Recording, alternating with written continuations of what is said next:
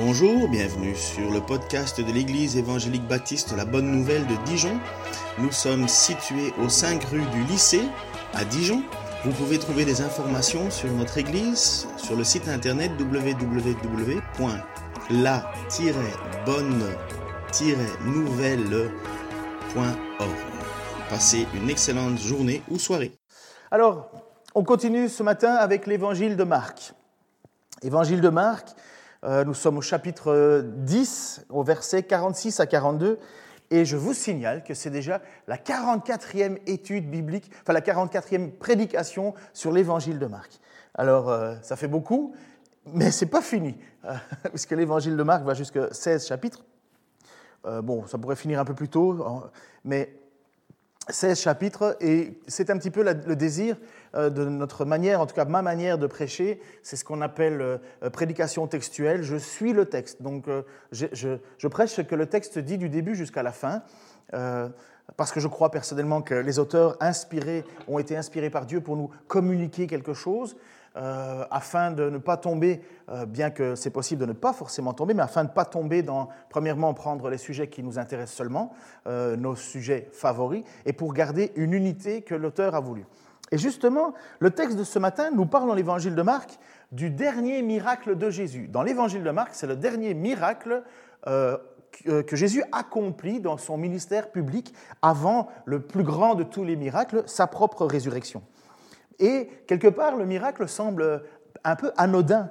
Euh, comme je vous ai dit, un auteur biblique est un auteur inspiré par l'Esprit de Dieu il désire nous communiquer des vérités, cet auteur biblique, mais c'est Dieu qui, en arrière, dit, euh, quelque part, dicte ce qu'il veut. Euh, Dieu arrive à faire des choses que nous n'arrivons pas. Il est capable de parler à travers un homme euh, et dire exactement mot à mot ce qu'il veut dire. Alors nous croyons à cela, donc à l'inhérence des Écritures. Hein. nous croyons que cette parole est, véritablement ce que Dieu veut nous communiquer. Et quand un évangéliste écrit son évangile, il ne l'écrit pas non plus par hasard. Il utilise des, techniques, il utilise des façons d'écrire. Euh, ces techniques et façons d'écrire sont les techniques et façons d'écrire de son époque. Et bien souvent aussi, on voit alors quand on prend un texte au complet, on voit qu'il il y a des sujets qui reviennent régulièrement. Et il y a une suite logique dans la pensée de l'auteur de nous faire comprendre des thèmes. Et là, étonnamment, nous arrivons sur un sujet en fait, où on se dit, mais, pourquoi parler de ce miracle comme étant le dernier miracle de Jésus? Pourquoi mettre euh, l'emphase sur ce miracle-là alors que l'on sait que Jésus a accompli énormément de miracles? Euh, Pourquoi Marc s'arrête à ce dernier miracle-là pour nous communiquer quelque chose? Pourquoi celui-là et pas un autre? Alors, dans la Bible, il n'y a pas des vérités cachées euh, pour ceux qui appartiennent à Dieu. Une fois que l'on appartient à Dieu, parce que il faut avoir ce que la Bible dit elle-même, hein, euh, être touché par l'esprit. Il y a des choses qui sont spirituelles et qui sont dites à des gens spirituels, et, d'autres, et, ceux qui n'ont pas l'esprit de Dieu ne pourront pas saisir. Mais il n'y a pas de message caché, il n'y a pas une espèce de gnose. Euh, moi, je suis assez euh, réticent, si pas allergique, lorsque je lis un livre chrétien et sur la page de garde, il est marqué les sept clés ou les sept secrets. Il n'y a pas de secret, il n'y a pas de clé c'est Jésus-Christ, Seigneur et Sauveur, mort pour mes péchés et ressuscité le troisième jour, déclaré Fils de Dieu avec puissance. Ça, si on sait ça, on sait tout. Après, ce qu'il faut savoir, c'est qu'il y a des choses, euh, des, textes qui semblent à première vue être des textes simples, mais qui en réalité sont d'une très grande profondeur. Un auteur biblique a dit à un certain moment au sujet des évangiles, alors je ne sais plus qui, je pense que j'ai lu ça quand j'ai lisais l'évangile de Jean, mais je ne sais plus euh, exactement si c'est la bonne phrase, mais l'idée y est. Il disait, les évangiles, il y a de la profondeur dans les évangiles, suffisamment pour qu'un enfant puisse y patauger sans se noyer et un éléphant s'y baigner sans toucher pied. Et c'est un petit peu la réalité quand on aborde un texte biblique. On peut le comprendre très facilement sans se noyer, mais si on veut aller plus loin, plus profond, on peut y aller sans vraiment toucher le fond. Parce que je crois que ces Bibles, cette parole est inspirée de Dieu et donc forcément, c'est un texte qui nous dépasse. Il, y a des, liens qui, sont constamment là, constamment là. Et ce texte de ce matin, en fait, nous semble quelque part anodin. Lisons-le dans Marc chapitre 10, 46, 52. Ils arrivèrent à Jéricho. Jésus et ses disciples sortaient de la ville accompagnés d'une foule nombreuse. Bartimée, fils de Timée, un mendiant aveugle était assis au bord du chemin.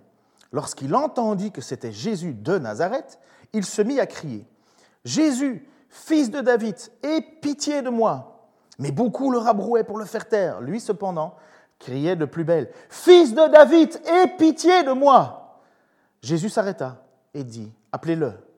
On appela l'aveugle en lui disant Courage, lève-toi, il t'appelle. À ces mots, il jeta son manteau, se leva d'un bond et vint vers Jésus. Et Jésus lui dit Que veux-tu que je fasse pour toi? Maître, lui répondit-il, répondit l'aveugle, pardon. Fais que je puisse voir. Va, lui dit Jésus, parce que tu as cru en moi, tu es guéri. Il recouvra la vue et suivit Jésus sur le chemin. Une foule, ça fait du bruit, n'est-ce pas? Eh bien, c'est tant mieux, parce que ce bruit piqua la curiosité d'un aveugle, un aveugle dont on connaît son nom. C'est rare de connaître le nom des gens que Jésus a guéris. C'est, je crois qu'il n'y en a que deux personnes dont on connaît le nom. Et là, c'est, ça donne un petit peu une, une, vision un petit peu plus personnelle. On, c'est comme si on rentrait dans la vie de Bartimée. Nous avons Zaché, que nous connaissons. C'est marrant parce que c'est deux fois à Jéricho que ça se passe.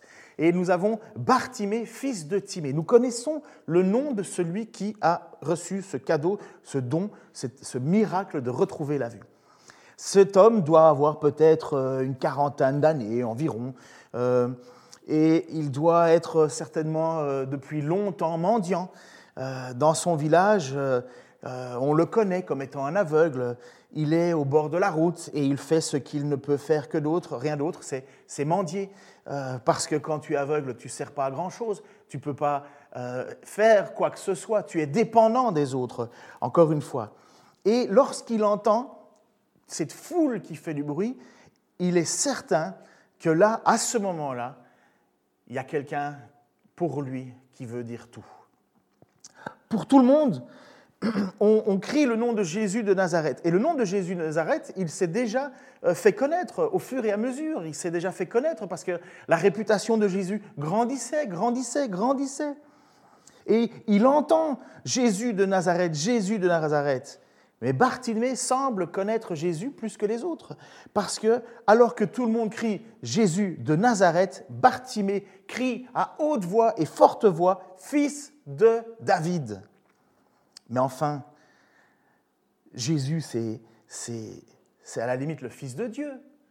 Euh, ou pour ceux qui ne croient pas en lui, ils vont lui dire, comme les pharisiens, mais, mais tu es le fils de Joseph, nous connaissons ton père, nous connaissons ta mère, mais, mais fils de David. Apparemment, Bartimée voit plus clair que les autres. Bartimée reconnaît et sait que ce Jésus de Nazareth est en réalité le fils de David parce que le fils de David, dire à quelqu'un tu es le fils de David, c'est annoncer la messianité de David, euh, de Jésus. Il est le descendant promis au roi David. Le roi David, c'était le plus grand roi d'Israël. Le roi David, c'est celui qui avait, selon le texte et qui nous est dit, l'homme au cœur de Dieu. David, c'est lui qui a réuni et uni les tribus d'Israël alors que les, tribus étaient dispersées lorsqu'ils sont rentrés en Canaan. C'est sous le roi David que les douze tribus se sont réunies. C'est sous le roi David qui a été écrit la plus grande majorité des psaumes. Et certainement, on ne peut pas l'affirmer, mais c'est certainement un psaume de David que Jésus a chanté à la Pâque. Alors quand, pardon, il y a Bartimée qui crie fils de David, il connaît quelque chose de Jésus que les autres ne voient pas. Pour tout le monde, c'est Jésus de Nazareth. Pour Bartimée, c'est fils de David. Alors, lisons deux petits passages dans la Bible. Il pourrait y en avoir d'autres, j'en ai sélectionné que deux. J'ai pris Apocalypse 22, 16 et 2 Samuel 7, 16.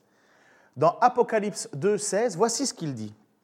Moi, Jésus, j'ai envoyé mon ange pour rendre témoignage à ces vérités destinées aux églises. Je suis le rejeton de la racine de David, son descendant. C'est moi, l'étoile brillante du matin. Ça, c'est ce que Jésus dit de lui à, la, révélation lorsqu'il est dans le ciel. Mais ça avait été déjà dit bien avant, en 2 Samuel.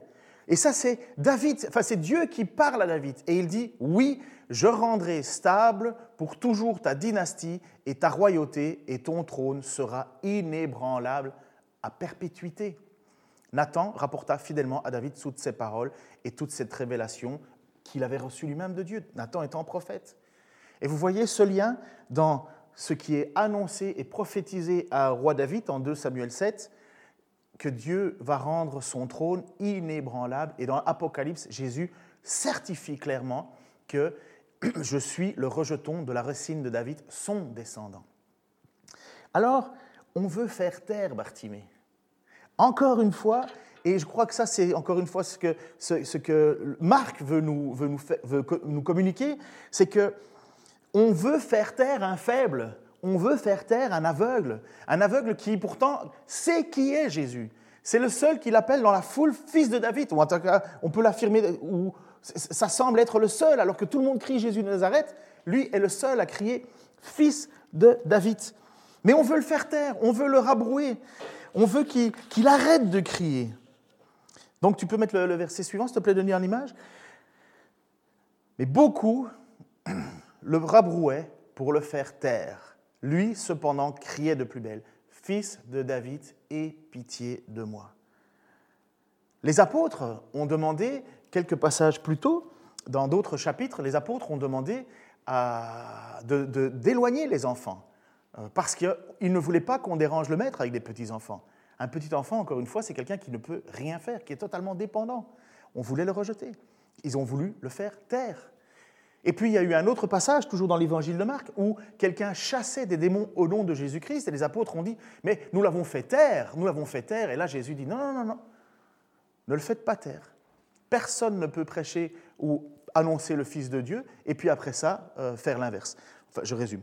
Et là, encore une fois, nous voyons qu'une foule entière veut faire taire. C'est pas anodin, c'est pas anodin ces choses-là. C'est pas anodin si c'est écrit. Mais lui, persévérant, persévérant, il continue de crier. Il ne s'arrête pas. On ne le fera pas taire. Pourquoi? Mais parce que le fils de David passe devant chez moi. Le fils de David, le Messie promis, passe devant chez moi. Lui ne voit rien, il est aveugle. Mais il se dit, mais je vais, je vais quand même pas rater cette occasion. Je vais quand même pas passer à côté, tout ça pour faire plaisir aux gens et de, et de me taire parce qu'ils veulent que je me taise, je les dérange. Mais mon espoir, c'est lui, c'est le Messie, c'est celui qui arrive, c'est lui le fils de David. Et il ne se laissera pas Au contraire, il va crier de plus belle. Et il criera, et il criera, et il criera. Et je peux vous assurer qu'il y a une chose qui, qui, qui est certaine, c'est que si tu cries à Jésus, il s'arrêtera. Voilà ce que le texte dit.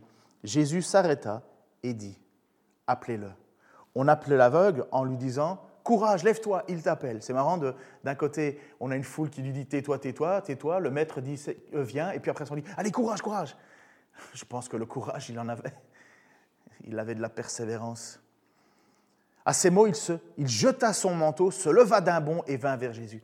Alors, encore une fois, les apôtres, les, pardon, les évangélistes, lorsqu'ils écrivent euh, ces paroles, ils, donnent des petites indications, mais qui, qui, ont leur valeur. Un manteau pour un aveugle, c'est presque tout son bien. Un manteau, ça sert de couverture quand il fait froid. Un manteau, ça sert à se protéger du, du, soleil quand c'est fort. Un manteau, c'est aussi ce qu'on utilise pour que l'on jette les pièces dedans. Et lui, qu'est-ce qu'il fait? Il entend Jésus qui l'appelle et lui, il se lève, il jette tout ça par terre et d'un bond, il va vers Jésus. Il saisit cet appel. Il saisit cet appel et vous savez, j'imagine euh, que ce, ce, mendiant, ce Bartimée, ce, cet aveugle doit savoir quelque chose. Il l'a peut-être entendu. D'ailleurs, on, suppose qu'il euh, était, il était voyant autrefois, parce que son désir, c'est de retrouver la vue. Euh, recouvrer la vue. C'est cette idée-là qui est dans le texte. Donc, euh, était-il voyant autrefois? Et comme il y avait, et il y a beaucoup de maladies dans ces pays-là pour les problèmes de yeux. D'ailleurs, Jéricho était connu pour être l'endroit où ils avaient un baume particulier pour guérir les maladies des yeux, mais, mais, mais, pour les aveugles. Et Jéricho, en passant, Jéricho, c'était la plus belle ville de l'endroit. était reconnu à cette époque-là comme le paradis sur terre un endroit avec toutes sortes de fleurs, toutes sortes de verdure, parce qu'il est encaissé au milieu d'une vallée, c'est irrigué par une rivière, et apparemment c'était vraiment un endroit magnifique. Euh, Il faut savoir aussi que historiquement, il y a deux Jéricho. Il y a le Jéricho du temps de Jésus et il y a le Jéricho du temps de la conquête euh, d'Israël, euh, de la conquête de Canaan, Jéricho qui a été complètement détruit. Il y a eu un autre Jéricho. C'est pour ça que certains textes bibliques nous parlent que ce que l'on voit aujourd'hui s'est passé à l'entrée de Jéricho et un autre texte qui nous dit à la sortie de Jéricho. Alors on peut imaginer que euh, les auteurs ont décidé de soit mettre l'accent sur un Jéricho, soit sur un autre Jéricho. C'est possible, c'est une, possibilité d'interprétation. Mais voilà, je suis certain que notre Bartimée, il, est, il, a déjà entendu le psaume 33. Et je crois que c'est ce qui est à la, base du fait qu'il crie, qu'il ne se laisse pas euh, euh, rabrouer. Et voici ce qu'il dit, le psaume 133. Euh, le psaume 33, pardon, versets 13 à 22. Du haut du ciel, l'Éternel regarde la terre. Il voit tous les humains de son trône. Il observe tous les habitants de la terre. Il a formé leur cœur à tous. Et il reste attentif à chacun de leurs actes. Le roi n'est pas sauvé par une armée nombreuse. La force ne saurait délivrer le guerrier. Pour avoir la victoire, le secours du cheval est illusoire. Et toute sa vigueur ne suffit pas pour échapper mais l'Éternel prend soin de ceux qui le révèrent, comptant sur son amour pour les délivrer de la mort et préserver leur vie au jour de la famine. Oui, nous comptons sur l'Éternel. Il est notre secours, notre bouclier. En lui, nos cœurs trouvent la joie et notre confiance. Nous la plaçons dans le Dieu saint.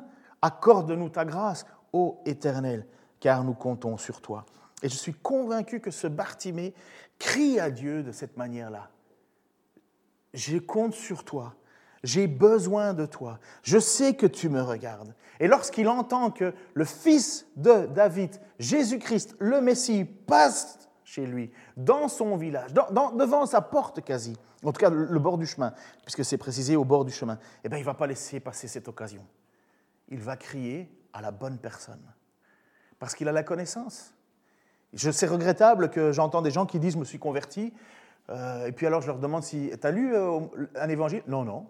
Mais tu t'es converti à quoi? Qui est Jésus pour toi? Et bien souvent, c'est ça, c'est qu'on oublie qu'une une foi est basée sur quelque chose. La foi, c'est bien, mais, euh, Lady Gaga a foi dans la réussite. Hein. Elle a foi en elle. Elle a foi, les gens ont foi dans avant un événement sportif. Mais c'est la foi en quelque chose. C'est l'objet de notre foi qui compte. Et, et Bartimée a foi, une véritable foi, parce qu'il sait que Jésus n'est pas juste le Jésus de Nazareth, il est le fils de David. Et notre foi à nous, elle doit être basée non pas sur quelque chose qui a été fait, mais sur ce que Dieu a dit. N'oublions jamais ce qui a été dit. La foi vient de la, la, foi vient de Dieu. Ah non.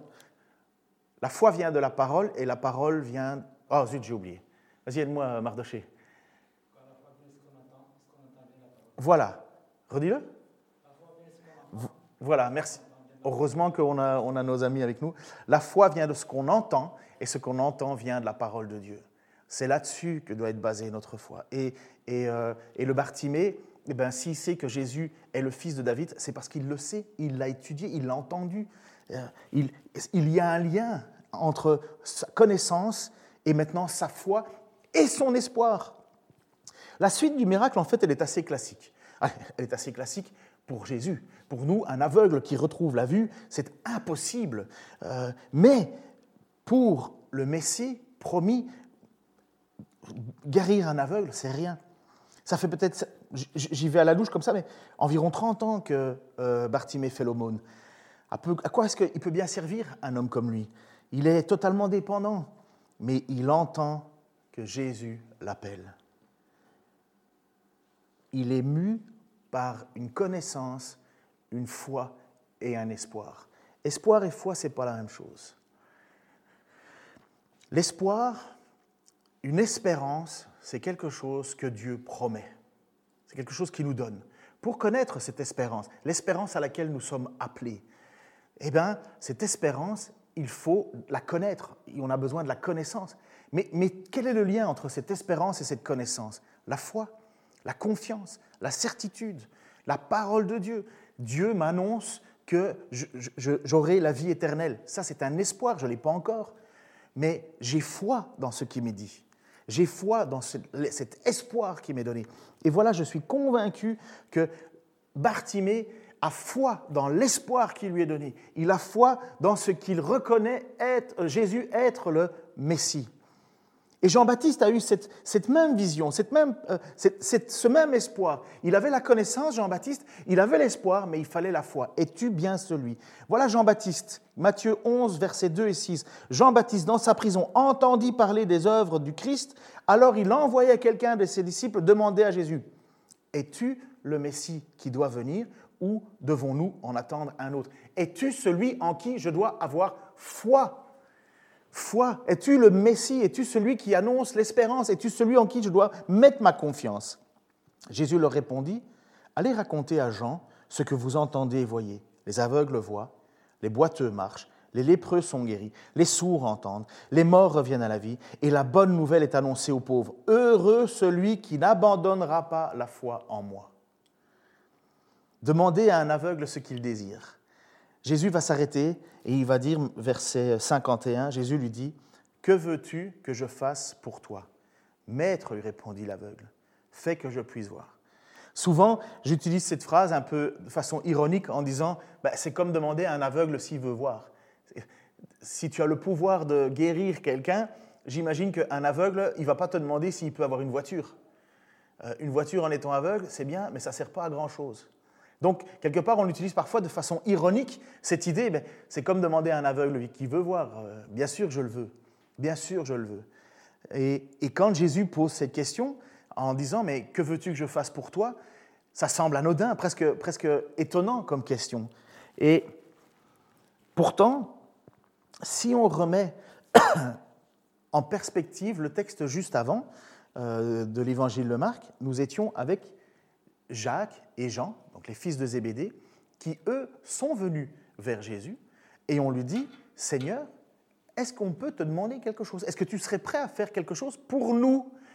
Ils viennent avec, avec du culot, ces deux-là, en disant, écoute, euh, Jésus leur dit, oui, qu'est-ce que vous voulez? Ben, On veut être à ta droite et à ta gauche euh, euh, lorsque tu siégeras, lorsque tu seras roi.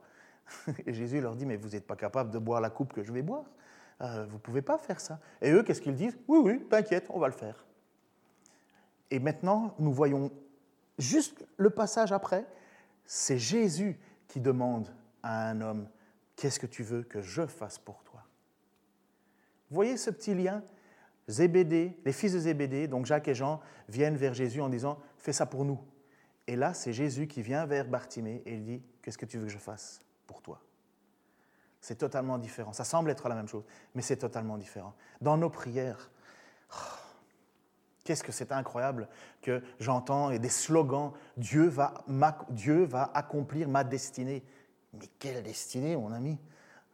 La 100% des chances que la destinée qui nous est réservée, c'est d'être insulté à cause de notre foi. Mais quand nous venons vers Jésus, quand nous venons à lui, nous venons vers lui en disant Seigneur, qu'est-ce que tu veux que je fasse pour toi?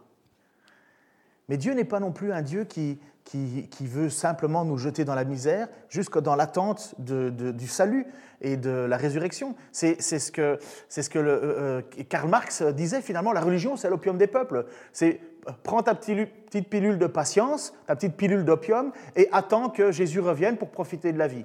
Et donc c'était pour lui une vision un petit peu négative Finalement, non, non, quand Jésus vient, il vient aussi pour bénir notre vie actuelle. Celui qui, qui était dans, ou qui est dans la misère à cause du péché, Dieu peut le délivrer. Des familles pourront être rebâties grâce à, l'action de Dieu dans une vie. Des familles peuvent être relevées. moi, personnellement, j'étais dans la drogue et je, je, courais dans le mur, je courais, mais à 200 à l'heure dans le mur. Et quand Jésus est rentré dans ma vie, il m'a guéri de ce péché. J'étais incapable de le faire par moi-même. Je ne pensais même pas que c'était possible. Et des histoires comme moi, c'est une histoire banale. Mais Dieu est venu et il a changé ma vie. Et je crois que c'est totalement différent quand Jésus s'approche de nous, comme pour Bartimée, parce qu'il sait qu'on a foi en lui, il sait qu'on crie à lui, il sait qu'on le connaît finalement. Et Dieu vient vers nous et nous dit, qu'est-ce que tu veux que je fasse pour toi? Et humblement, il ne demande rien d'autre que, je veux retrouver la vue. Je veux retrouver la vue. Il ne demande pas une place importante comme les, frères de euh, les fils de Zébédée à gauche et à droite de Dieu, non. Il demande juste, est-ce que je pourrais retrouver la vue? Et la réponse de Jésus est étonnante, Et en même temps, on s'y attend presque, bien sûr, mais la réponse, elle, fait réfléchir parce que elle est bien plus profonde qu'on imagine. Voilà ce qu'il va répondre Jésus. Va, va, lui dit Jésus, parce que tu as cru en moi, tu es guéri. Aussitôt, il recouvra la vue et suivit Jésus sur le chemin. Alors, pourquoi est-ce que je dis que cette réponse est étonnante? Parce que le mot grec choisi ici, euh, c'est sozo. Sozo, en grec, ça veut dire guéri, sauvé. Guéri, sauvé a quelque part la, même, même, euh, terminologie. Alors que le, meilleur mot, entre guillemets, si c'était juste une guérison physique, ce serait iomai. non, bon, pour ceux qui adorent le grec, euh, iamai, iaomai, quelque chose comme ça. Pour la prononciation, euh, demandez à Guillaume Bourrin. Iomai. Non, ce n'est pas ce terme-là qui est choisi, c'est sozo. Sozo, c'est guéri, sauvé. Et clairement, je suis convaincu que notre Bartimée est sauvé. Sauvé, ça veut dire, oui, il est guéri de sa cécité, mais il est surtout guéri du fait, sauvé d'avoir cru en Jésus-Christ. Il est, il est sauvé parce qu'il a placé sa foi en Jésus-Christ. Et il ne va pas payer les conséquences donc du rejet de Jésus. Tout le monde qui est sauvé n'est pas forcément guéri. Tout le monde qui est sauvé n'est pas forcément guéri. L'apôtre Paul a prié trois fois, il n'a pas été guéri. Euh, ils ont laissé Trophime malade à Mialet. Mais dans le ministère de Jésus, au moment de son passage sur la terre, bien sûr, Jésus a guéri tout le monde. C'était la manière d'authentifier qu'il était le Messie. C'est lui le Messie. C'est ce qu'il a dit à Jean. Les aveugles voient, les, les lépreux sont guéris. Voici les morts sont ressuscités. Voici le signe. Tous ceux qui sont sauvés ne sont pas guéris et tous ceux qui sont guéris ne sont pas sauvés.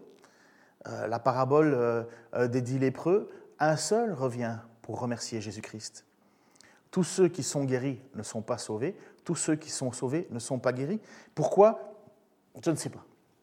Mais il y a une chose que je sais, c'est que notre Bartimée, lui, a eu la grâce de recevoir et la guérison physique et le, le pardon et le salut est rentré dans sa vie. Pourquoi? Regardez ce qu'il a fait. Aussitôt, il recouvra la vue et suivi Jésus sur le chemin. Il devient directement un disciple. Suivre Jésus, c'est ça être disciple. Automatiquement, il devient disciple. Alors, que retenir de ce passage euh, ce matin? Euh, Pour moi, il y, a, quatre points, il y en a plein d'autres si on veut s'amuser à broder, mais, pour moi, il y en a quatre qui, qui me semblent être euh, vraiment apparents. Premièrement, apprends qui est Jésus. Il est plus que Jésus de Nazareth. Il est le Messie promis, le fils de David. Il faut le savoir, il faut, il faut, il faut lire pour cela. Il faut avoir de l'espoir dans ce que la Bible annonce. Et pour ça, eh ben, il faut la lire. Puis crie avec persévérance. Crie à lui avec persévérance et humilité. Ne te laisse pas intimider par ceux qui, qui veulent te faire taire ou qui veulent t'empêcher de t'approcher de Jésus-Christ. Il y en aura toujours. Combien de fois je n'entends pas des témoignages de, personnes qui s'approchent de Jésus et automatiquement la famille, première question, c'est mais t'es fou tu vas rentrer dans une secte, tu vas faire... Des, arguments, il y en a à la tonne pour vous, pour vous décourager. Et là, la foule voulait rabrouer Bartimée. Et lui, qu'est-ce qu'il a fait? Ben, Il a persévéré. Il a crié, Seigneur, aie pitié de moi. Persévérance et humilité. Et puis, troisième point, je crois, sois assuré que Jésus va s'arrêter. Sois assuré que Jésus va s'arrêter si tu cries humblement à lui aie pitié de moi. Et puis je crois que la, suite naturelle, et ce que aussi euh, Bartimée a fait, c'est qu'il a jeté là son manteau et il a couru d'un bond vers Jésus. Et c'est ce que Jésus dit. Celui qui voudra sauver sa vie la perdra, celui qui sera prêt à la perdre, pour moi, la sauvera. Et je crois qu'on se retrouve devant là. On ne peut pas faire moitié-moitié. Il faut à un moment décider de tout laisser derrière et de partir et suivre le Christ. Décider de tout laisser derrière et de le suivre. Je vous laisse avec ce petit passage et écouter parce que je trouvais que c'était une belle illustration de la différence entre ce que connaît Bartimée et ce que connaît euh, la foule, quelque part. Ça se trouve dans Luc chapitre 4, versets 14 à 30. Jésus rempli de la puissance de l'Esprit, retourna en Galilée. Sa réputation se répandit dans toute la région. Il enseignait dans les synagogues et tous faisaient son éloge. Il se rendit aussi à Nazareth, où il avait été élevé, et il entra dans la synagogue le jour du sabbat, comme il en avait l'habitude. Il se leva pour faire la lecture biblique, et on lui présenta le rouleau du prophète Ésaïe. En déroulant le parchemin, il trouva le passage où il est écrit L'Esprit du Seigneur repose sur moi, parce qu'il m'a désigné par l'onction pour annoncer une bonne nouvelle aux pauvres. Il m'a envoyé pour proclamer aux captifs la libération, aux aveugles le recouvrement de la vue, pour apporter la délivrance aux opprimés et au proclamer l'année de grâce accordée par le Seigneur. Il roula le livre, le rendit au servant et s'assit. Dans la synagogue, tous les yeux étaient braqués sur lui. Aujourd'hui même, commença-t-il, pour vous qui l'entendez, cette prophétie de l'Écriture est devenue réalité. Aucun de ses auditeurs ne restait indifférent. Le message de grâce qu'il leur présentait les étonnait beaucoup. Aussi, disait-il, n'est-il pas le fils de Joseph? Alors il leur dit, vous ne manquerez pas de m'appliquer ce dicton, médecin, guéris-toi toi-même. Et vous me direz, on nous a parlé de ce que tu as accompli à Capernaum, fais-en donc autant ici, dans ta propre ville. Et il ajouta vraiment, je vous l'assure, aucun prophète n'est bien accueilli dans sa patrie. Voici la vérité, je vous le déclare. Il y avait beaucoup de veuves en Israël, à l'époque d'Élie, quand, cependant, trois ans et demi, il n'y eut pas de pluie et qu'une grande famine a sévi dans tout le pays. Or, Élie n'a été envoyé vers aucune d'entre elles, mais vers une veuve qui vivait à Sarapta, dans le pays de Sidon. Il y avait aussi beaucoup de, de lépreux en Israël au temps du prophète Élisée. Pourtant, aucun d'eux n'a été guéri c'est le Syrien Naman qui l'a été. En entendant ces paroles, tous ceux qui étaient dans la synagogue se mirent en colère. Ils se levèrent, entraînèrent Jésus hors de la ville jusqu'au sommet de la montagne sur laquelle elle était bâtie, afin de le précipiter dans le vide. Mais il passa au milieu d'eux et s'en alla. Bien qu'aveugle, Bartimée voyait que Jésus est bien plus que le fils de Joseph. Il sait que c'est le fils de David, le Messie, celui qui accomplit cette parole qui a été citée en Ésaïe. Et puis la question alors légitime est pour toi, mais qui est Jésus? Qui est Jésus pour toi? Ça fera toute une différence. Cries-tu à lui? Cries-tu avec persévérance? Cries-tu alors qu'on veut te faire taire? Cries-tu à lui en disant Sauve-moi, guéris-moi, aie pitié de moi? Je ne sais pas si Dieu va vous donner la guérison physique, mais il y a une chose que je sais, c'est que si nous confessons d'un cœur sérieux, convaincu que Jésus-Christ est le Seigneur, le Messie, celui qui est promis, et si nous croyons dans notre cœur que Dieu l'a ressuscité le troisième jour, parce que, comme l'a annoncé les prophéties, les Écritures, nous serons sauvés, nous serons sauvés. C'est pas juste un mantra, c'est pas juste des paroles, blablabla, c'est pas ça qui compte. C'est pas juste avoir la bonne formule magique. Non, c'est avoir la certitude, la foi, comme Bartimée. Seigneur, merci pour ta grâce, merci pour ton amour, merci pour ce texte encore qui semble anodin, Seigneur, mais qui est en réalité ce que tu as voulu nous communiquer. Je te remercie pour la grâce que tu as fait à Bartimée, et je te remercie, Seigneur, parce que c'est une grâce que tu nous fais aussi. Seigneur, lorsque persévérance et humilité sont devant toi, Seigneur, à crier de nous faire pitié, je sais que tu nous écoutes je sais que tu nous entends et je sais que tu nous bénis.